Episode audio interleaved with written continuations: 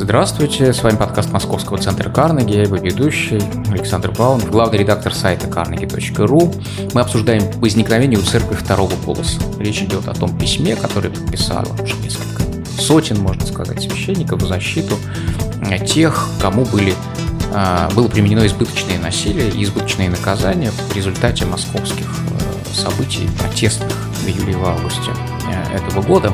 Э, в гостях э, священник Алексей Забелин. Здравствуйте. Один из тех, кто подписал письмо, э, служит в Москве, в одном из московских храмов, и Ксения Лученко. Здравствуйте. Ученый, журналист, автор книг о русской церкви. Для тех, кто не следил за этой стороной событий, напоминаю, что в сентябре сначала несколько священников, но несколько это было сразу, человек 20, подписали письмо с очень смелыми формулировками в защиту арестованных, задержанных и даже уже осужденных, так я понимаю, на протестных, э, во время протестных событий, протестных непослушаний э, московского лета. Конец июля, августа в Москве проходили протесты. Часть митингов была легальна, но у них, так сказать, было не авторизованное властями продолжение. Часть акций была изначально а, так называемые неразрешенные акции. А, и уровень непослушания был абсолютно обычным для Москвы. Я имею в виду тех граждан, которые выходили на улицу, они ничего э, не делали не, необычного по сравнению с другими разрешенными и неразрешенными протестными собраниями, которые в Москве проходят регулярно. А вот уровень ответа на них был действительно необычным. Ответ был э, более жестким, э, суды действовали быстрее, количество арестованных сразу пошло на многие сотни. Ну, собственно, после первой акции это было тысяча арестованных, после второй примерно столько же.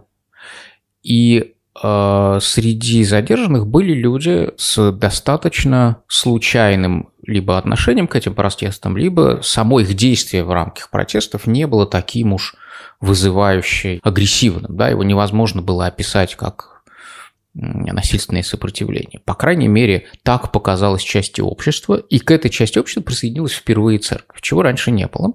Поэтому для тех, кто не следит за, еще раз, церковными делами – а, нужно сказать одну простую вещь. А, а, впервые священники без, так сказать, предварительного согласования с епископатом, то есть со своим начальством, выступили в поддержку тех людей, которых ну, как бы силовая составляющая государства, полицейские, полицейские, там, не знаю, суды посчитали противниками власти. Я не говорю, что это были противники власти, но с точки зрения полиции и судов, они были противниками власти, противниками государства. И вот церковь вступилась за этих людей. Я так понимаю, что непосредственным поводом было задержание Алексея Меняйла. Это человек, который э, так же, как Устинов, был относительно известен в актерской среде, поскольку в актерской среде, поскольку это выпускник театрального института и э, театральный, ну, начинающий актер. Во всяком случае, его воспринимали как своего в театральной среде. Э, случился казус корпоративной солидарности довольно яркой. Никто, тем не менее, не ожидал, что после этого мы увидим схожую, схожую степень корпоративной солидарности в среде священников по отношению даже не к одному из своих коллег, а просто к прихожанину. А, правда, это активный прихожанин. Это Алексей Меняйло, по-моему, в Троице в э, Хохлах, да? Да. Да. Но он начинал как алтарник в Татьянинском храме при МГУ. Угу. А последнее время, насколько да, мы знаем, был прихожанином лет, да. Да. в Хохлах. Там он повенчался со своей супругой. Да. То есть это, во-первых, э, прихожанин, который не там, заходит в церковь на два больших праздника в год, а бывает там регулярно, живет церковной жизнью и занимается благотворительностью. И лично известен там, частью московских священников, настоятелей. И э, произошло то, чего никогда не происходило. Это действительно беспрецедентная вещь. Несогласованные выступления священников э, в поддержку, во-первых, не одного из своих там, коллег, а простого прихожанина, во-вторых, эта поддержка ну, очевидно имеет э, оттенок непослушания, поскольку она не была предварительно согласованной, и а, она в поддержку как человека, который обвиняется в, ну, в протесте, в протестной деятельности, и само письмо сформулировано как призыв обратить внимание вообще на э, всех остальных задержанных на, и на их э, наказание, на их сроки, на само задержание. И э, это призыв к государству быть более законным, более милосердным, более правовым и так далее, что является до некоторой степени еще и политическим, политической программой несколько десятков священников, в том числе из э, провинциальных храмов. Сначала, вот я бы говорил, 20, потом число быстро доросло до 100, по-моему, практически. Сколько Сейчас всего? почти 200. 200, да. 180 с чем-то. Вот. Э, почему вдруг э, священники, которые ну, спокойно наблюдали за предыдущими протестами, за предыдущими громкими делами, преодолели вот эту свою нейтральность и отчасти свою там, зависимость от э, начальства и выступили сейчас.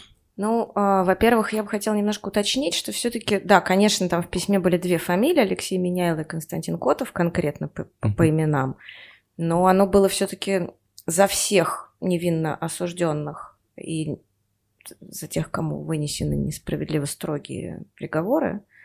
И, конечно, первоначальным импульсом все-таки было вступиться за всех фигурантов московского дела. не только за невинно осужденных, но и за виновных тоже это было письмо. Да-да-да, я поэтому я говорила за тех, кто получил строгие приговоры.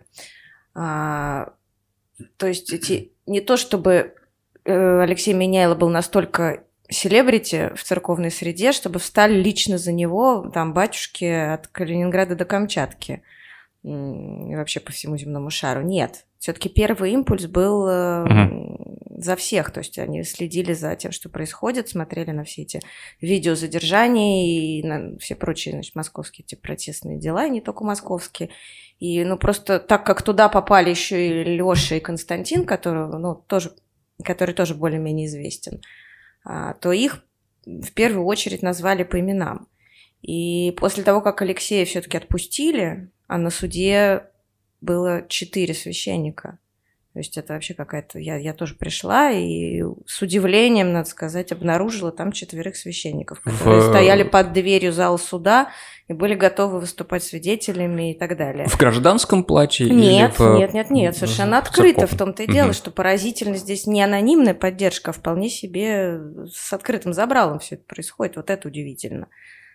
А, вот, но после того, как Лешу отпустили Алексея, священники продолжили ходить на суды к другим задержанным, чьи имена не, фи не фигурировали в письме. Вот э, Дмитрий Першин ходил на суд Евгения Коваленко, и оттуда потом тоже журналистам все это комментировал. Они не остановились, они продолжили как-то комментировать это все и публично выступать, э, собственно, поддерживая все эти тезисы письма. То есть дело было не только в какой-то корпоративной солидарности, это было именно такое классическое печалование о тех, кто в вузах пребывает. Отец Алексей, вы же подписывали, да, письмо? Да, я подписал это письмо. И э, вопрос был, почему, да? Вопрос был, да, что, собственно, вот чтобы не рассуждать абстрактно, вот как это произошло в вашем случае и почему вы сказали «да, конечно» или там «да» после некоторого раздумья? Это раздумье у меня было всего 26 минут. Угу. Это был шаг сродни шагу в пропасть. Дело в том, что моя жизнь, она полностью зависит от церкви, не потому, что я финансово зависим от церкви, а потому, что я пришел церковь как пространство Бога через очень для меня тяжелый путь. Невероятно тяжелый. И у меня есть пятеро маленьких детей. И они нуждаются в отце, они нуждаются в полноценной семье. Но со временем э, я стал понимать, что я не нахожу защиты в своих э, не только религиозных интересах, но и э, в социальных интересах в церкви. Угу. Я стал буквально выживать. я увидел страшную несправедливость. И я увидел какие-то вещи, которые меня глубоко ранили. И я подумал, церковь – это то место, которое посвящено Богу. Это то состояние, которое берет э, пример со своего основателя, с Христа. А, соответственно, надо сделать шаг навстречу.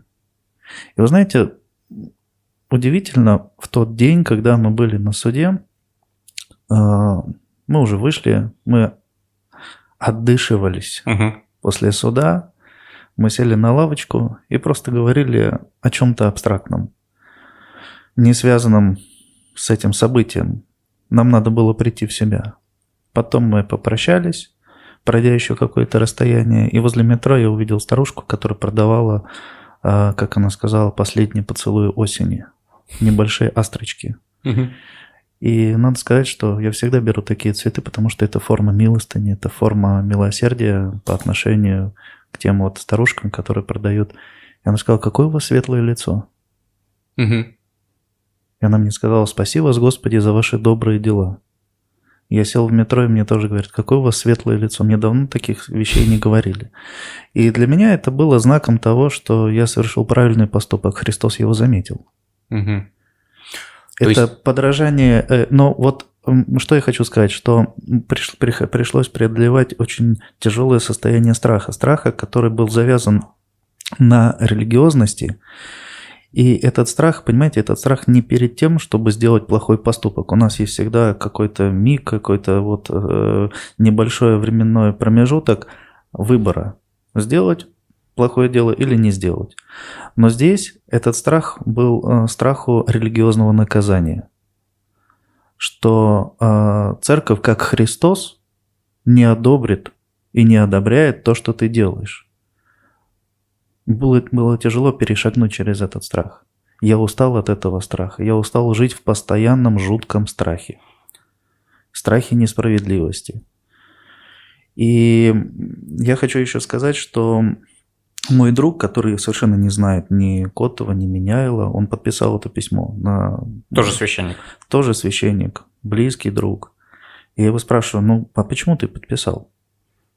Он мне говорит, ты знаешь, я увидел, э, что в нашем городе был праздник детей, и э, были какие-то странного вида э, взрослые люди, которые что-то хотели от детей. Просто вот я боялся за детей, было очень много детей. И потом, спустя неделю, была служба, на которую пришел губернатор. И наш Кремль просто перекрыли. Угу. Вот этого небольшого города. Охрана была везде, полиция была везде. Я был в ужасе от того, что когда были дети, ни одного полицейского не было рядом. Угу. Но когда пришел губернатор, э, наш храм просто закрыли для всех. И поэтому он говорит, я подписал. То есть это в одном из малых городов русских, да? да? И угу. поэтому я подписал. Хотя он не знает этих людей, но вот это вот чувство несправедливости нас обвиняли в том, что мы политиканы. Простите, отец Фил Чаплин ходит на митинги, ему кто-то что-то сказал? Он выступает на митингах. А, мы постоянно... Вы имеете в виду митинги провластные, судя по тому, что... Я не знаю, я никогда не да? участвовал в митингах. Ну, провластные, провластные. Провластные, да? Таких, да, и радикально не... с другой стороны. А, ну, а, ну да. понятно, уль, ультра такие, даже не провластные, а критика власти справа, что называется. Да, да, да. Да, ага. да я очень часто наблюдал, ага. когда наши церковные власти разного звена, высшего или низшего, в буквальном смысле слова приветствуют друг другу, целуясь, и знаете, вот после этого письма, которое открыло мне двери э, к так называемой оппозиции, я их абсолютно не знаю. Эти либертарианцы, кто там еще. Это э, не имеет значения. Да. Большинство Но, беспартийные. Да, да я правда. пришел к этим людям, а оказалось, что церковь просто, мне было больно, церковь о них забыла. Угу. И для них тоже были открыты двери в церковь. Они узнали другую церковь. Я поговорил с этой молодежью час, полтора, потом нас выгнали из помещения, потому что аренда уже закончилась. И мы шли через парк, и они мне держали еще часа два. И они угу. все спрашивали о церкви. А это можно священнику? Угу. А то можно угу. священнику? Знаете, ну, мне кажется... первый открыл да. отец Иоанн Гуайта, причем в, в простом А, физическом когда смысле. Он ушли просто открыл, храм для да, часть протестующих, да. пустил протестующих Знаете, в храм, это- потому что за ним гнались росгвардейцы. Просто. Это дико похоже на то, что происходило где-нибудь на Филиппинах или в Испании, вот в поздний диктаторский период, когда власть, которая, особенно в Испании, да, где официальная идеология режима Каудилья Франко была национал-католицизм, а- особый путь испанского народа в Европе, особая демократия, особые ценности, там, патриотизм, консерватизм, а, а, ну и религиозность. Вдруг обнаружил, что церковь не то чтобы на его стороне, значит, то есть вот он привык к тому, что церковь один из выгодоприобретателей этой власти и одна из опор, одна из семей, которая входит в большую семью. И вдруг выяснилось, что для многих священников, а, особенно более молодых, которые не помнили гражданской войны, не помнили, как, может быть, э, сказать, как коммунисты с ними обращались, да и даже те, кто помнили, даже те, кто помнили, вдруг для них понятие справедливости оказалось важнее, чем а, ну, декларации власти о консервативных, религиозных, церковных и так далее ценностях.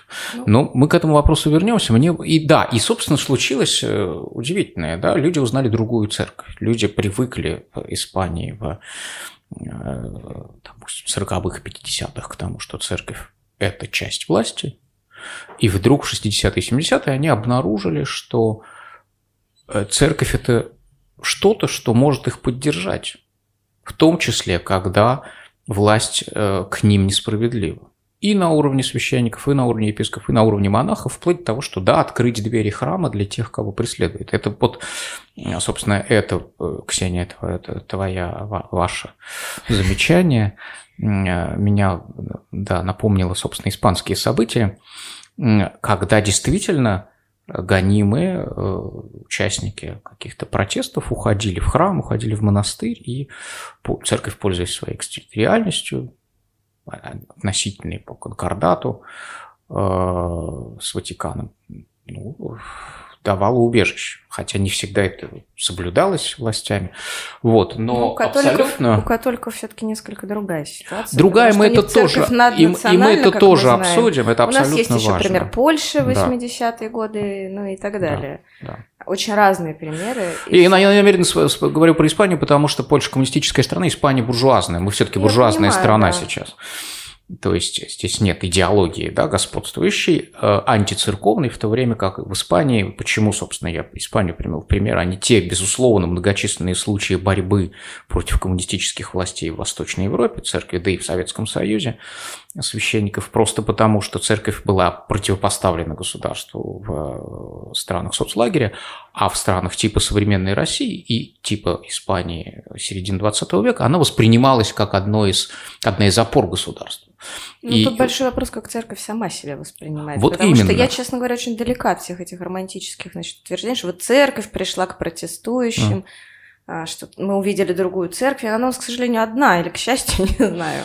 И Запасной, вот да, это у нас нет очень церкви. большой вопрос, на Нет, самом деле, что такое вообще церковь в этой ситуации? Смотри, ты живешь внутри э, приходской жизни, ты церковный журналист, ты прекрасно знаешь э, поименно и повзглядно, так сказать, позиции иереев, э, официальных спикеров, э, глав отделов патриархии и так далее.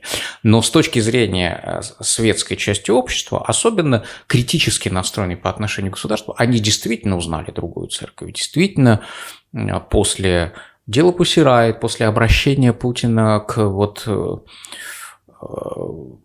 ну вот к этим ценностям людей, которые стоят в очередях за к, к- к мощам и к разным святыням, которые привозят православные бизнесмены регулярно в Россию. Он как бы попытался использовать этих людей и их взгляды, их ценности для того, чтобы построить некоторую идеологию. Вот Мгм. консервативный поворот, который мы наблюдали там в Но Ну, это 12-13 никуда не году. делось.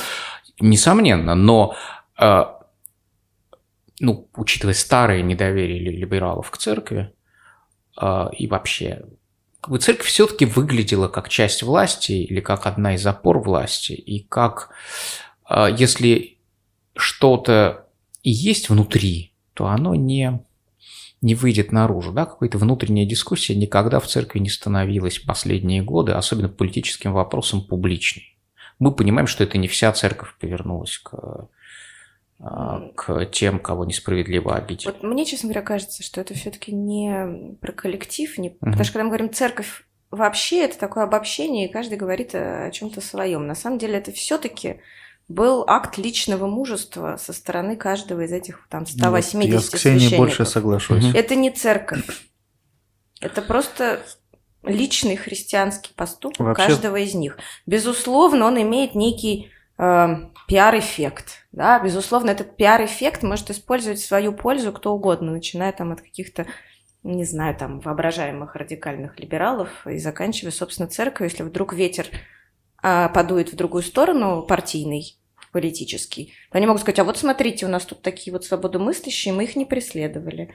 Но это уже абсолютно не важно. Мы просто присылали... Письмо уже состоялось само по себе. Мы просто присылали силовиков на они... место их работы, и они угу. психологически... Силовиков да. присылали, но не везде, но, в общем, это отдельная история. Я угу. хотела немножко вернуться назад да. к тому вопросу, который ты задал первым, да. про то, почему сейчас. Да.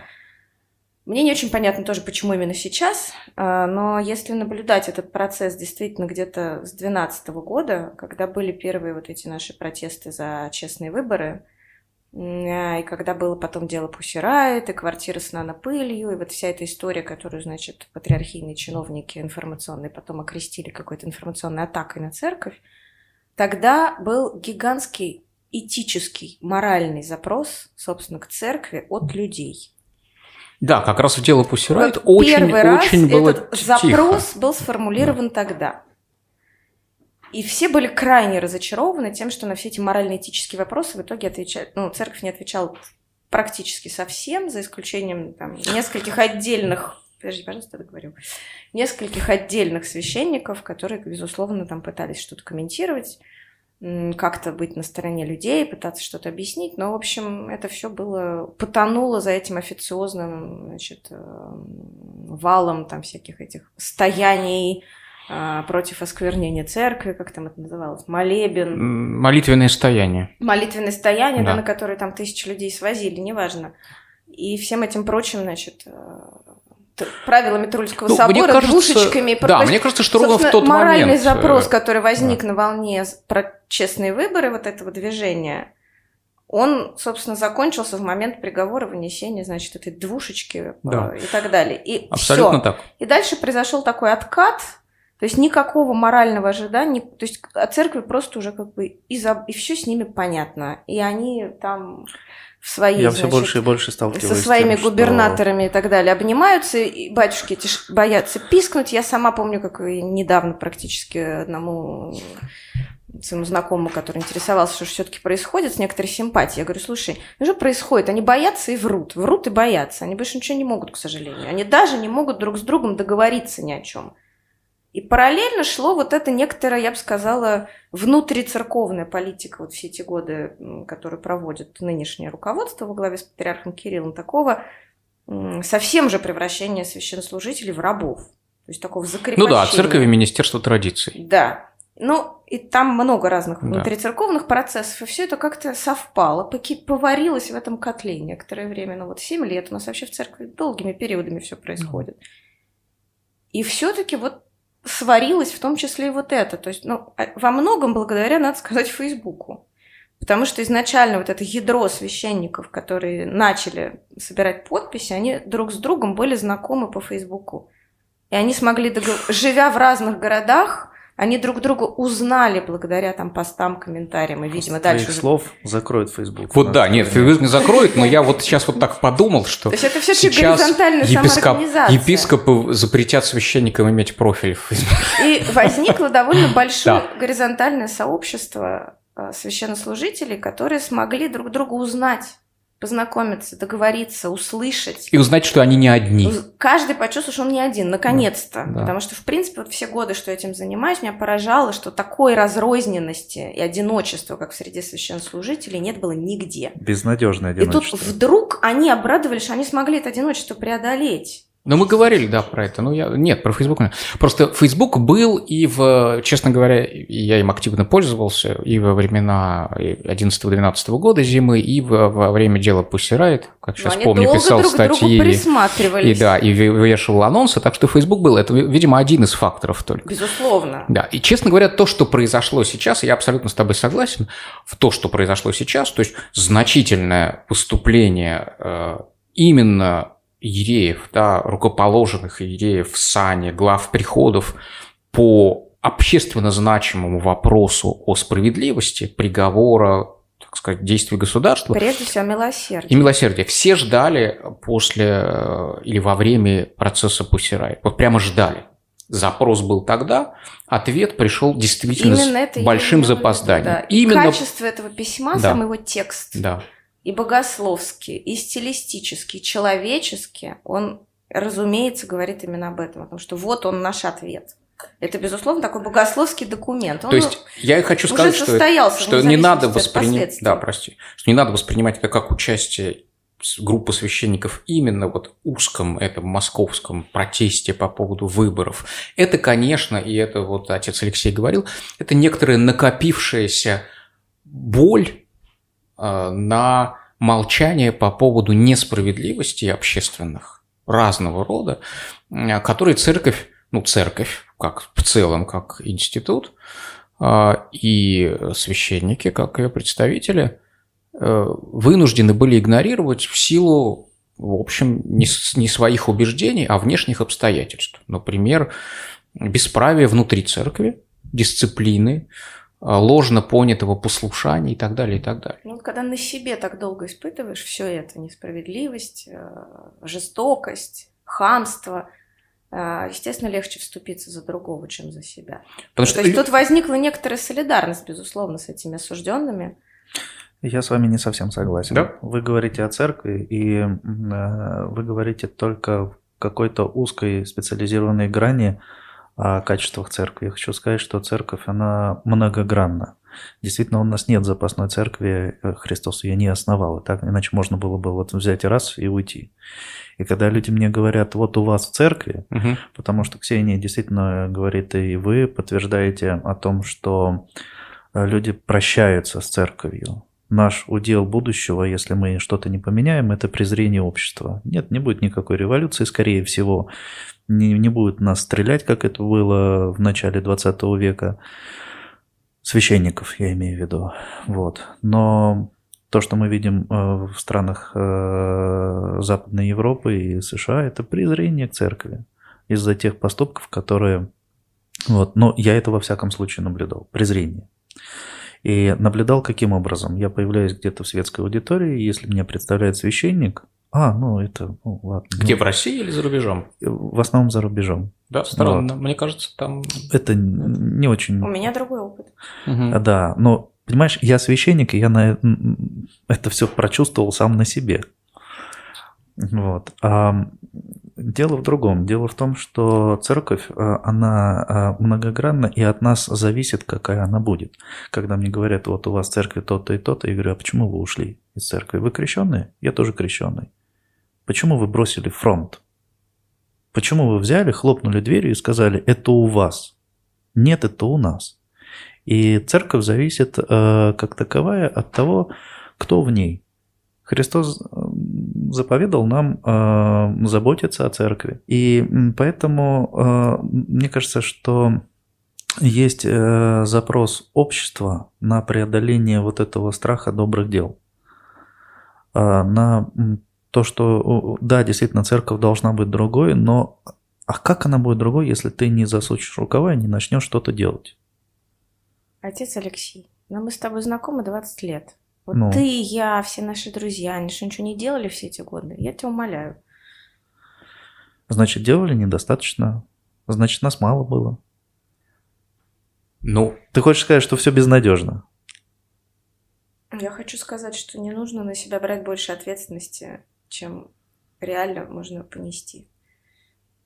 За то, за что ты не можешь отвечать, отвечать не надо. Нам Христос этого не заповедовал, нигде в Евангелии про это не написано. Не надо Но себя там- винить в чужих э, Там есть ошибках. надежда, там есть надежда. в этом Евангелии. Надежда, безусловно, есть.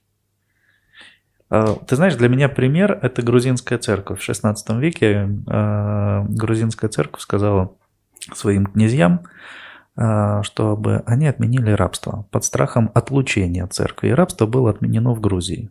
Вот просто церковь взяла и сказала. А еще для меня пример, когда мой сын чудом родился, третий, и грузинский патриарх сказал, я хочу быть крестным у этого мальчика. А у него, ты знаешь, сколько крестных детей. Там что-то больше 20 тысяч уже. И может быть 30. И люди рожают.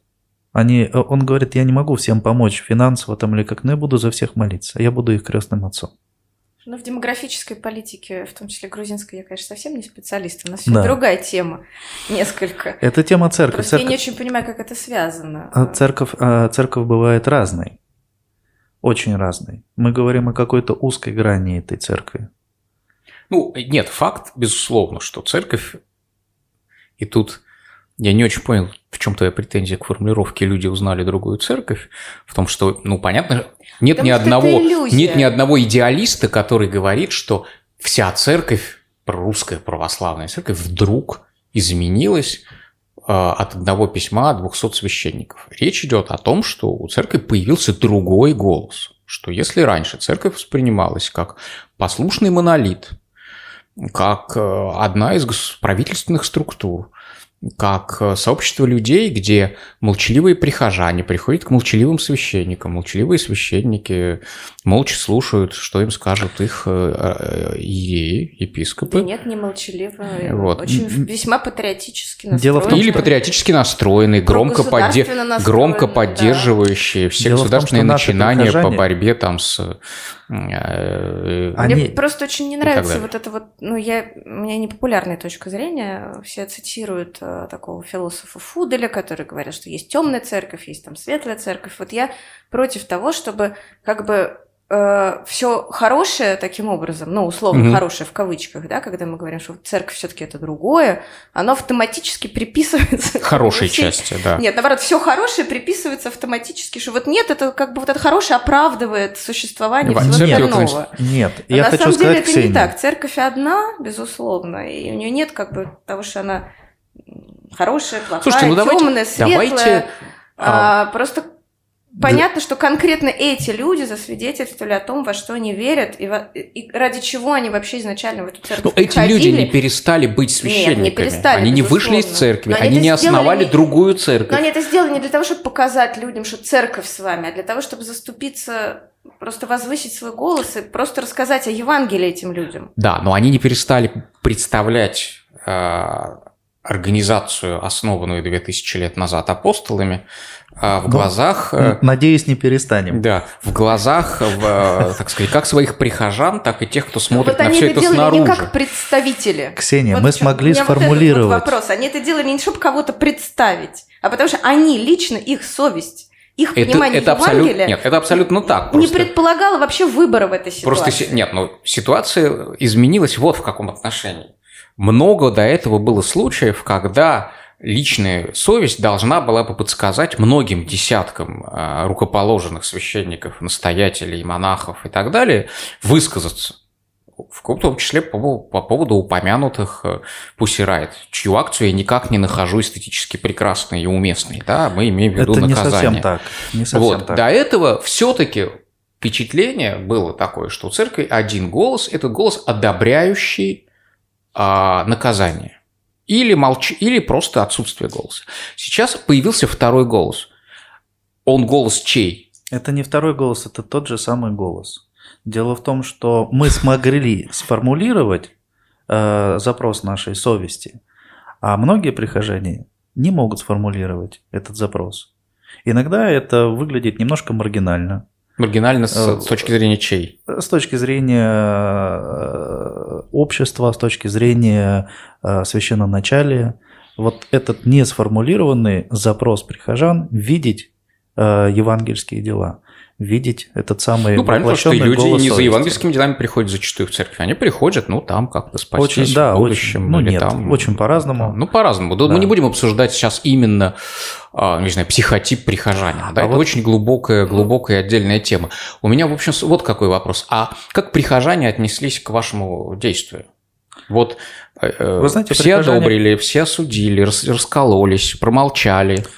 Прихожане, те, с кем э, я э, поддерживаю контакт, они э, все поддержали. Вот. Те, с кем я... Это московский храм, да?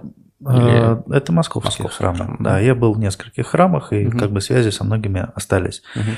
Вот. Но э, прихожане, те, с которыми у меня нет тесного контакта, значит, поделились примерно так. Э, Три четверти поддержали, одна четверть не поддержала.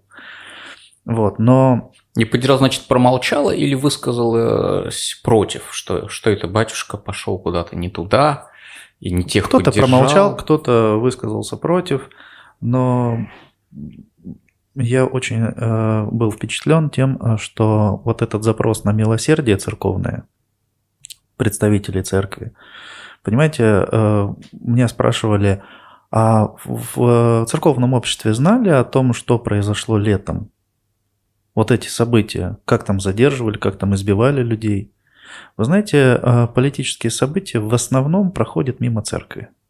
Ну вот э, в подавляющем большинстве у наших прихожан э, акцент смещен в другую сторону, в сторону религии. Ну, совершенно Да. понятно. Совершенно понятно. Но вот летом я читаю ленту новостей и Фейсбука, и других э, новостных, э, и вижу, что церковные люди были впечатлены, крайне впечатлены э, той агрессией, которая а, была со стороны представителей э, силовых структур и представителей власти. Ну, я тоже говорю, что события это довольно очевидно, что события этого Жестокость. лета от- отвеча- ну, как бы Жестокость. характеризуется не самим фактом противостояния протестующих и полиции, а как избыточным насилием со стороны полиции, избыточно просты, легкими и легко выносимыми и суровыми приговорами, и это действительно нарушило баланс. И я разговаривал Привычный. буквально на прошлой неделе с одной судьей. Даже с несколькими судьями, но вот диалог у меня случился с одной судьей. Она говорит, вы знаете, э, у нас, наверное, э, наша работа похожа иногда на вашу Мгм. в каких-то моментах. Мы не можем Интересно, столько дел разбирать одновременно. Нас просто заваливают делами. И единственный наш выход – это посмотрел на название дела, вынес приговор, даже не разбирая, в чем это дело. Иначе мы просто не сможем работать. Нас мало. У нас небольшая зарплата. Ну, кстати, там зарплата неплохая сейчас у судей.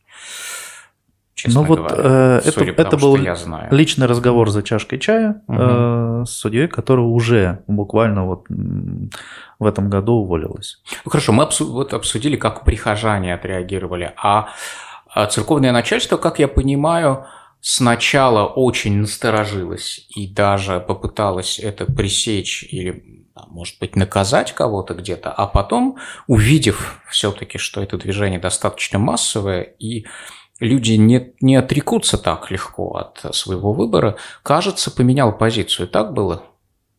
Ну, тут трудно сказать, на Потому самом что первые заявления были такие скорее осуждающие. Просто тут опять совершенно непонятно, кто, э, какой статус имеет чье высказывание от имени церковного начальства и какое это имеет отношение ко всей церковной структуре. У нас на самом деле кажется, что это такой монолит, а на самом деле большая неразбериха. Потому что если восстановить хронологию, то первым выпустили комментировать Вахтанга Кипшидзе, но с точки зрения... Он не священник, да, он не то, что не понимаю? священник, он просто он заместитель чиновник, председателя, то есть он ну, такой патриархии. средний патриархийный чиновник, Да. не самого высокого статуса. Для большинства архиереев он просто никто, ну, скажем, грубо. То есть это просто был такой пробный шар, он довольно радикально сказал, что все политическая деятельность, ну и так далее. А вот. Потом было долгое время тишина, потом его... Долго это сколько? Ну, Несколько дней. пару дней, да. Мгм. Потом а, сказал что-то его начальник Владимир Романович Легойда, который по долгу службы... Это уже священник. Нет, тоже Нет, не еще, священник, тоже чиновник. Тоже чиновник, Мгм. но уже классом повыше. Мгм. Но он сказал, как всегда, у него такая функция, он пиаром занимается. Он как кот Леопольд. Ребята, давайте жить дружно. Вот примерно, примерно в этом ключе было его высказывание. Такое очень аккуратное, мы никого не осуждаем. Сейчас будет у нас официальное заявление. Было официальное заявление, которое почему-то реш- они решили взять на церковь э, функции, м, взять на себя какие-то правоохранительные, правозащитные функции, почему-то перепоручить это правозащитному центру э, Всемирного Русского Народного Собора, организации, помимо того, что крайне консервативный и такой прогосударственный, там вообще Малафеев теперь председатель. Мгм. А, так этот правозащитный центр состоит из одного человека, исламоведа, который даже не имеет юридического образования. И вообще не было никакого запроса на юридическую экспертизу. Мгм. И вот это вот официальное какое-то коммунике, которое выпустила церковь по этому поводу, единственное пока, оно, конечно, совершенно беспомощно именно потому, что они ну, то есть на контрасте с текстом письма, которое абсолютно евангельское, оно про личное свидетельство об истине, э, о человеческом достоинстве и так далее. А здесь такой зубодробительный Сухой, бюрократический. со да. словами, что Мгм. мы должны... Никто не может высказываться о том, м, что, что еще юридически не ясно. То есть такое примерно содержание было. Что надо сначала знакомиться с обстоятельствами дела, кто Я там в чем с виноват. обстоятельствами дела. Это другой вопрос. Большинство были знакомы, но... И теперь, значит, э, мы ждем юридическую экспертизу от этого правозащитного центра Всемирного Русского Народного Собора А знаешь, что мне Романа было Силантьева. шоком Так и пока не дождались. в этом деле? Когда я знакомился с делом, а, выходит С человек... делом Меняйла? Да, выходит человек Мгм. из метро, не проходит даже минуты, его крутят и забирают. Я слышу показания свидетелей, полицейских. Он пять минут скандировал лозунги противной власти. Ребят, ну вы что? На видео видно, что там даже минуты не прошло. Во-первых, даже если бы он скандировал, это еще не повод э, Да, заводить кстати уголовное говоря, да. дело. У нас еще пока свобода слова и свобода собрания действует, э, должна действовать. Да. Вот, что было дальше? Дальше у нас, значит, была телепередача митрополита Илариона, в которой он вдруг сказал что-то очень ласковое, оптимистичное и практически похвалил, значит, за письмо. А После чего начали бродить какие-то конспирологические теории, что чуть ли не он автор, что это церковная позиция, которую возглавляет митрополит Иларион. В общем, это ничтожная версия, даже комментировать невозможно. Он просто... Присоединился. Ну, как Ну бы что ты. присоединился А Дионисию далее. Поздняеву отцу протери орден дали. Ну, вот, А ну, он не за письмо же ему дали под, орден. Неважно. Я думаю, что орден Значит, запланирован был Какие раньше. были реакции на местах? отменили, вот это самое да. интересное, потому что каждый из подписавших священников, для большинства из них Москва очень далеко. Митрополит Иларион им по властной вертикали вообще никто, надо понимать вот это. Да, и вообще надо понимать, Владимир что... Романович Легойда им тоже вообще никто. э, ш- Им кто? Это вертикаль, которая Что состоит из их правящего архиерея и Конечно. патриарха. Да. Патриарх, ну, управ делами там еще имеет какой-то вес, но так как там теперь сейчас пересменок, я так понимаю, что новый управ делами еще не очень, а, а, да, его авторитет еще не очень ясен, не дошел до всех уголков страны. Управ делами где? А, Патриархия. Патриархия, Это вот да. вертикаль выстраивается так. Чтобы не И подумали, них, что это в конечно, Кремле.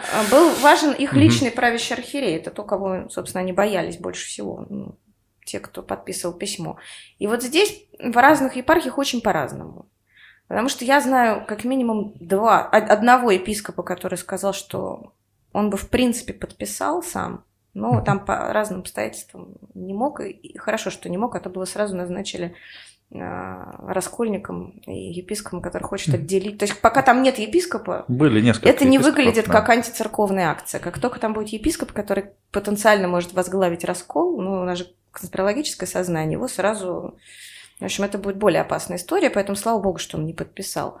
Но я знаю как минимум два случая, когда правящий архиерей своим священникам, подписавшим, сказали, подписал, молодец, иди служи. То есть, на самом деле, все не так монолитно, как А были кажется. священники, которые, а были епископы, которые А были сказали, епископы, накажу, выгоню? Которые потребовали объяснительных. Это было Мгм. очень смешно, потому что текст объяснительный был Вот потрясающий. текст объяснительный. Да, прочитайте, пожалуйста. Вот. Я подписал открытое письмо священников без благословения, так как думаю, что для того, чтобы поступать по совести, не нужно спрашивать разрешения. Это идеальный постскриптум к Да. письму, в том числе и, опять же, философский, богословский, этический, какой угодно. А, Требовали разрешения, топали ногами, угрожали. Одного я знаю, который у него там был не- непроясненный статус, он числился командировочным, его отказались принимать в штат епархии, я так понимаю. Да, отец Марк Мазитов, Да, Это то есть там какой, какой епархии? Ханты-Мансийская. Ханты-Мансийск, кажется, Ага. где-то в Сибири. Вот, то есть были очень разные реакции, и действительно известны случаи, когда региональное отделение ФСБ э, вызывали на беседу подписавших. Ну, центр Э. Центр Э, да. Вот. Ну, то есть Знаешь, чем забавно реакция было? очень разная, что говорит о том, что на самом верху, видимо, пока думают, Думаю. куда ветер подует. Это центр Э противодействия экстремизму. Блин, я консультировал некоторых из его сотрудников. То есть, ну, Я стесняюсь спросить, по каким вопросам? по вопросам э, религиозной безопасности. Вот, по вопросам экстремизма. И они вдруг пришли ко мне э, в храм на работу вот, и проверять меня в экстремизме. Ну, для меня это нонсенс какой-то. Никакого нонсенса, это просто работа. У них нет Это- ничего это- личного. А, то есть после этого письма пришли даже в Москве в храм, да, Да, общаться? Да. Мгм. Но они общались как-то корректно или... А меня не было, они просто расспрашивали обо мне без моего присутствия. Мгм. Я так понимаю, что пришла разнарядка проверить. Вот Проверить, они- что это за люди. Что это за люди? Да. Вот они везде и проверяют. Ну, То то, есть... есть- пока это не очень опасный сигнал. Надо понимать, что вот Легойда, значит, или кто там у нас из церковных э, чиновников сказал, что церковь не будет наказывать подписантов. Слово дурацкое, подписавших письмо. Да. А, но надо понимать, что, конечно, впрямую вряд ли будет, вот кроме тех архиереев, которые сразу озверели и начали объяснить. А ты знаешь, меня требовать. наказали. Ну, много кого как Телеканал «Спас». Что, не пустил в передачу? У меня... внесли в блэк-лист. Нет, у меня, Стоп-лист у меня был, уж. у меня был забавный извините. и интересный случай. Во вторник а, мне позвонили и сказали, не, не хотите... А, приходите к нам, пожалуйста, в четверг на программу с названием а, «Метафизика митингов». Я поначалу согласился. Потом подумал, что я не в Митинги одном... земные и небесные. Да. Метафизика митингов – это хорошо. А потом я подумал, что я ни в одном митинге не участвовал, что это Да. будет не совсем честно с моей стороны. Я позвонил и отказался. Мгм. Все равно меня приглашали. Машину готовы были прислать на другой край Москвы, чтобы я приехал, но я отказался. Я говорю, позовите лучше отца Всеволода Чаплина, который ходит на митинги. Он вам что-то более существенное скажет, без всякой иронии. И э, в, э, в субботу, после четверга, значит, у меня была запланирована программа с эм, Юрием Сергеевичем Энтином. А, песни вот эти вот советские, прекрасные далеко, крылатые качели, Мгм. вот, ну, и вот мы с детьми э, эти песни часто слушаем, и я считаю, что это форма молитвы в советское время, когда Евангелие было фактически под запретом. Вот. Это, это замечательно. И вдруг помощница Юрия Энтина звонят и говорят, мы этого священника звать не будем, он из подписавших. Э, Он скандальный, мы не хотим вот этих вот подписавших. Ничего И себе. она мне все это пересказывает. Это на канал они звонят. Это с канала звонят Канал вот звонят. э, светскому человеку, Мгм. который помощница, вот продюсер, я не знаю, кто она, э, Ирина Хуциева, вот помощница Ирии Энтина. Она в шоке от такого.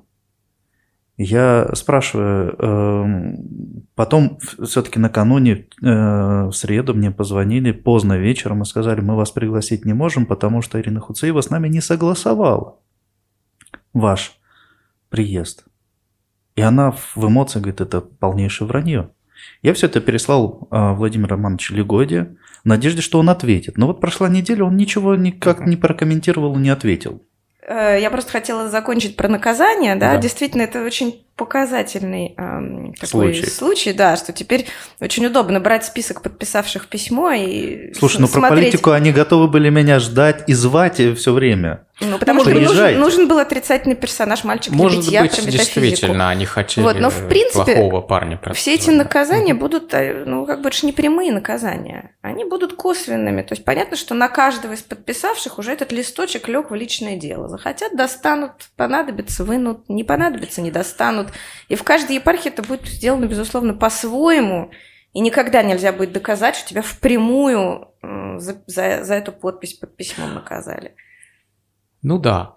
А, собственно, священники вообще пытаются как бы повысить свою вот какую-то, ну, как бы справедливость внутри а, церковной, потому что они, церковной системы, потому что все-таки они поразительно бесправны Ну в вот российской церкви. Насколько я Ведь- поняла, Да. вот одно из главных следствий этого письма, или наоборот, письмо стало результатом, симптомом, тут трудно Симптом. сказать. Это симптом. Это то, что все-таки э, то, о чем мы так долго мечтали, что священники наконец начнут друг с другом общаться и возникнет какая-то горизонтальная сеть солидарности, поддержки, потому что я все время говорю, что если вы будете продолжать анонимно чужими руками пытаться что-то делать, каждый сам в своем углу, то никто вам, кроме вас самих, к сожалению, не поможет. Что мы за вас все вступимся, но встать... Мы это кто? Ну, прихожане неравнодушные какие-то, а можно за культурные деятели, да, ну так вступаются же, ладно тебе. А, только если вы сами скажете об этом, потому что по-другому не работает. И вот они наконец сказали. И насколько мне известно, а, все-таки вот это вот какая-то группа, сообщество, оно сформировано. Они общаются между собой, они друг друга поддерживают, они собирают эти случаи, ну, где кого как наказали, не наказали, у кого какие проблемы. То есть, наконец, вот это какая-то неформальная солидарность в среде духовенства возникла. И я так понимаю, что дальше это, в общем, вполне себе сомкнется с неформальной солидарностью. Где прихожан. Прихожан, которые да. так существуют. Ну и дальше посмотрим, как будут развиваться события. Ну и у церковного честно очень тяжелый выбор. Или работать с этой новой ситуацией, или пытаться эту новую ситуацию загнать обратно в э, полное молчание, полное бесправие. Но, как ты говоришь, и сами есть епископы, которые тоже скорее за да. то, чтобы церковь имела более активный голос в вопросах справедливости и несправедливости, ну и чтобы священники не боялись их, и да? вот, важно, вот, допустим, они не все как бы э, это не идеологическая солидарность, там среди них, в том числе среди этих епископов, очень разные на самом деле мнения. Там есть довольно консервативно настроенные люди, но при этом то есть вот это ровно про то, про что Евангелие, что, собственно, неважно, во что ты э, идеологически погружен и какие у тебя взгляды. Тут вопрос именно, что про справедливость, несправедливость, про добро и зло. Ну, наконец-то говорили о важном. Ну, да. И вокруг этого оказалось возможно объединиться. И поэтому церковное руководство очень просчиталось, пытаясь это списать все на политическую деятельность, на какую-то uh-huh. политическую активность. Потому что это, в общем, звучит несколько оскорбительно. Они и свидетельствует о полном непонимании процессов. Я просто думаю, что там нет реально ни одного человека, который понимает, что происходит. А вот скажите, патриархия вообще, да, вот мы говорим, власть иногда плохо представляет себе там, народ, но власть все-таки есть социология, есть э, социологические службы, есть какие-то внутренние, может быть, исследования, фокус-группы и так далее. А церковное начальство, вот э, аппарат патриархии, он себе хорошо представляет церковь или не очень? Они исследуют собственно, тех людей, которые нет. являются церковью? Нет. Не знаю. Есть в Свято-Тихоновском университете есть социологические исследования, довольно неплохие, но такие небольшие, которые, в общем... И закрытые, я бы сказала. И они, их нельзя публиковать, да. Точно так же были еще, я знаю, исследовательские службы, была такая социологическая служба «Среда» уже почившая, которые занимались этими независимыми исследованиями, и они пытались как раз быть вполне лояльными, даже спрашивали церковного руку, давайте мы для вас сделаем, у нас есть ресурс. Давайте мы сделаем то, что вам интересно. Нет. И большая часть результатов не опубликована. То есть я знаю, что существуют исследования, которые лежат на полке. Просто совершенно секретно. Или так чуть-чуть где-то в научных журналах, не, не, не церковных, как результат работы этих исследователей, они опубликованы какими-то кусками. Но этого просто никто не знает, даже интерпретировать. Ну, там не так много материала, чтобы интерпретировать. Но дело даже не в социологии, а в том, что просто даже чисто по-человечески. Это все настолько страшно далеко от народа. Ну, То есть они считают, что реально вот методом послушания такого, требования послушания и жесткой угу. вертикали можно в современном обществе кого-то где-то удержать. Ну, я думаю, что церковное, так сказать, руководство – это отчасти еще из советского времени, а может быть, не знаю, с какого времени это сложилось у него, вообще с э, дореволюционного, а, не очень интересовался взглядами прихожан, потому что взгляды прихожан должны быть такими, какими мы скажем. Да, в этом смысл. Если пришли в церковь, вы должны думать то, что думаем мы. Да? Вот, э, э, так сказать, вертикальная спускание сверху вниз с точки зрения на все. Это на церковном есть... языке это звучит не умеешь сам смиряться, смиряй другого. Да, смиряй другого. Вот. Но вот это смирение других, а не себя, да? Это есть еще другая стандартная фраза: послушание превыше поста и молитвы. Ее все твердят на При этом никто не знает, что такое послушание. Это может трактовать как Я тебе больше скажу: э, никто не знает, кто это сказал все ссылаются на святых отцов, я предлагаю, ну дайте мне ссылку. На конкрет... Первоисточник. Да. Вот. Как минимум не Евангелие, как минимум не евангельский, да. Да. И не апостольский, судя по всему. Фейковая цитата, судя по всему. Вы знаете, я согласен на такое послушание, если в ответ э, священник там или духовник или э, человек, э, облеченный какой-то властью, поступит со мной, как поступил бы отец. Я споткнулся, он взял меня на руки. Я заболел, он мне на руках А принес смотря у больницу. кого какой отец был. Вот у них с отцами-то тоже, наверное, проблемы были. Да. Мы не есть. обсуждаем психологию. У нас не психологический подкаст. Есть такое. Не психологический. Нет, у нас. Вот. Но для, для меня, нет, это безусловно, вот мы все тут немножко в веселом, в хорошем настроении под конец разговора, но это, конечно, абсолютно новая ситуация. И что, собственно, важно в ней, она окажется единичным, слу- единичным случаем или это вот горизонталь, это право высказываться, желание высказываться по вопросам справедливости, несправедливости, добра и зла, общественного, в том числе добра и общественного зла, останется. Это не значит, между прочим, что в любой ситуации там священники должны поддержать протест и так далее. да. Я думаю, что многие из тех, кто дум, там, надеется, что теперь каждая протестная акция будет поддержана какой-то группой священников, будут разочарованы. Это не про это. Но э, это просто про некоторое разрешение недобровольного обета молчания, которое очень угнетало большую часть, я уверен, священников. Об этом отец Алексей открыто сказал. Было тяжело жить, понимая, что ты обязан молчать, и это не твой добровольный выбор. И это даже не навязанный выбор. Никто же не сказал, нет же бумаги, которая говорит, молчи, не смей говорить. Это вот некоторые Вообще-то ситуации. есть. Есть, да? Да. Да ладно. М. Это какая? Директива номер э, Вы 1425. знаете, сейчас интернета нет, так бы я вам нашел этот Да? циркуляр. Не высказываться по... Ну, хорошо, даже если, если есть бумага, в конце концов, действительно, как минимум у священника двойное подчинение. Э, Значит, епископ и непосредственно э, Иисус Христос. Вот. И еще тут выбор для многих очевиден. Другое дело, что в одном случае вербально, а в другом случае нужно решать внутри себя, где там голос, собственно, Христа, да, и не ошибиться. Это сложно. Вот. Но, тем не менее, как минимум мы не можем говорить, что священник подчиняется только начальнику. Не можем. И не, он не должен подчиняться только начальнику. Ну вот, э, видите, вы чувствуете э, некоторую м, церковную жизнь э, и говорите об этом, что мы не можем. Однако вот в нашей среде идет милитаризация церкви. И в связи там, например, предстоящие рождественские чтения, 75-я годовщина, да, э, Победы, Мгм. посвящены именно э, и многие военные э, спецслужбы берут доклады, выступают об их роли в церкви, в победе. Мне говорят о том, что церковь это как военная организация. Это многие так воспринимают. Церковь как военную организацию, потому что там есть жесткая иерархия. Но вы понимаете, есть, Я привык мерить все Христом. Ну да. А он основал церковь как военную организацию. Вот мне один военный говорит, я за православие голову оторву. И я так себе представил Христа, который отрывает голову за свою веру. Ну, там много примеров, знаете, когда Понимаете, скажут, если а мы- вот такие-то святые Да, так, а такие-то святые так, и вообще в крестовые походы ходили, там Ясно. Казань брали. это да. все ясно, но наша призма это Христос, через него меряем. Если нет, тогда это секта.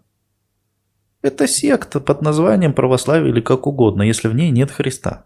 Это мы уходим на другой уровень. Церковь. Вот, Мгм. О том, что такое церковь. Я боюсь, что мы не, не осилим сейчас. А этот уровень. он неизбежен, то есть это такой трейлер того, что будет дальше, тизер. Да. Потому что этот разговор Спасибо. неизбежен после этого письма, и так как оно симптом процессов, а вовсе не какая-то единичная акция, то просто надо посмотреть, что будет дальше. Мне, например, наконец стало интересно.